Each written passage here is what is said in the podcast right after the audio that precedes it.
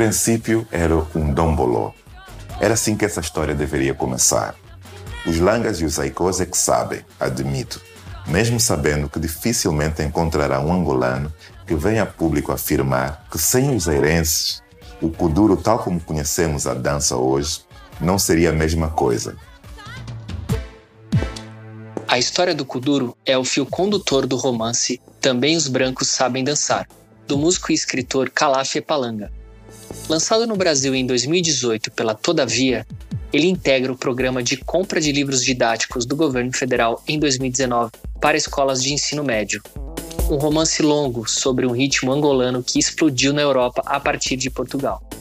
Dani, na sua opinião, será que os adolescentes brasileiros se interessam? Hum, sim e não. Eu já usei o romance do Calaf Palanga em aula. Foi para abordar redes de migração para a Europa. E quase nenhum aluno leu o livro.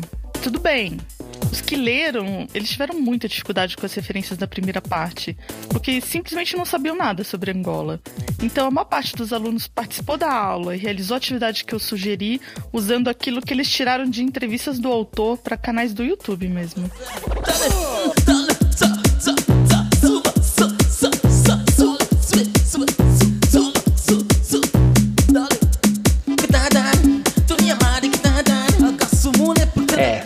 ser obrigado a ler um romance na escola é uma experiência que todo mundo já passou, né?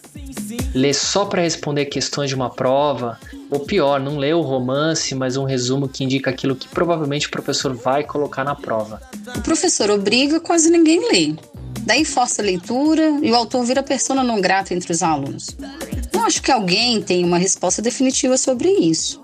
Tem que experimentar estratégias novas. Os alunos procuram vídeos no YouTube sobre o livro, então podemos encontrar um trecho do livro e levar para a sala de aula. E aí fica o convite para que eles leiam em algum outro momento da vida deles. O movimento cria no espectador a ilusão de que as pernas do dançarino têm uma elasticidade extra, que desrespeitam completamente a lógica da coordenação motora. Se estivéssemos no Brasil, diria que o andamento de um bolô é o feijão com arroz e, tal como o nome indica, foi inspirado num dombolô da República Democrática do Congo, presente na nossa cultura através da grande comunidade zairense que durante décadas contribuiu para tornar o rock santeiro um dos maiores mercados a céu aberto de África. Um dos projetos da coleção aborda redes políticas e põe em discussão se aquilo que os adolescentes escutam é escolha deles mesmo ou seria uma influência dos circuitos de música? Nesse sentido, parece que o romance do Epalanga cai como uma luva. Ele é dividido em três partes e os personagens meio que se entrelaçam por redes políticas, de migração e, claro, por redes musicais.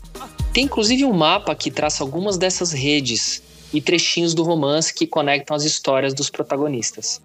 Sabe que eu sinto um pouco de falta de sedução nesses convites à leitura. Um romance sobre o Kuduro em uma escola brasileira tem que começar pelo ritmo. Vamos ouvir o Kuduro em sala de aula. Quantas conexões a gente tem entre o Kuduro e o Passinho, entre Luanda e qualquer metrópole brasileira, entre as negritudes angolanas e brasileira. Esse é o convite. Depois de todo o trabalho em sala de aula, depois de ler trechos em uma roda de conversa, de conversar sobre culturas angolanas e brasileira, depois de dançar o kuduro, por que não? Então aí o professor vem e diz: Ó, oh, o livro tá aqui. Fica o convite para vocês lerem o Calaf. A leitura pode ser um ponto de chegada do trabalho em sala de aula e ela vai acontecer se a aluna ou aluno quiserem e quando fizer sentido para eles. Uma roda de leitura é uma proposta interessante, mas não lembra um pouco aqueles jograis de antigamente? Ah, a gente pode explorar outros formatos, como o slam, por exemplo, que é super popular entre adolescentes das grandes cidades e tem conquistado cada vez mais adeptos. Ó, abre uma roda, coloca o livro na mão dos alunos e sorteia uma página. É uma fórmula simples capaz de mobilizar a interpretação dos alunos. Eles precisam achar rapidamente um trecho da página sorteada e ler em voz alta, interpretando o texto. O improviso na leitura tira um pouco desse tom de jogral e coloca em evidência os sentidos que a pessoa atribui àquele trechinho do romance, mesmo sem conhecer toda a obra.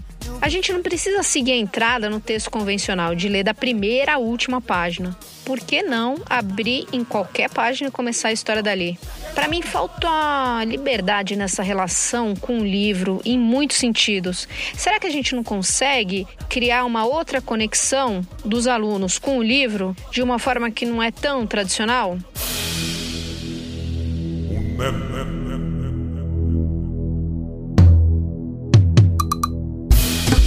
E essa foi mais uma conversa boa com a Van, a Dani e a Carol, autoras da coleção Experimentar, Refletir e Comunicar.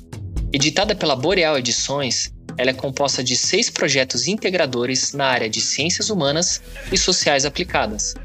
Cada projeto estimula e apoia os estudantes do ensino médio de acordo com as competências gerais da BNCC, a Base Nacional Comum Curricular. O projeto que apresenta a abordagem do romance Também os Brancos Sabem Dançar é sobre protagonismo juvenil.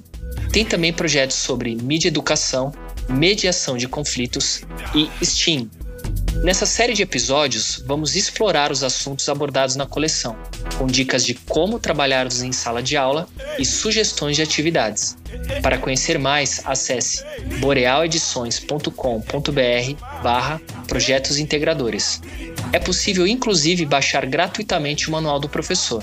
Aprender com projetos torna a experiência da escola mais significativa. Até o próximo episódio. Tchau!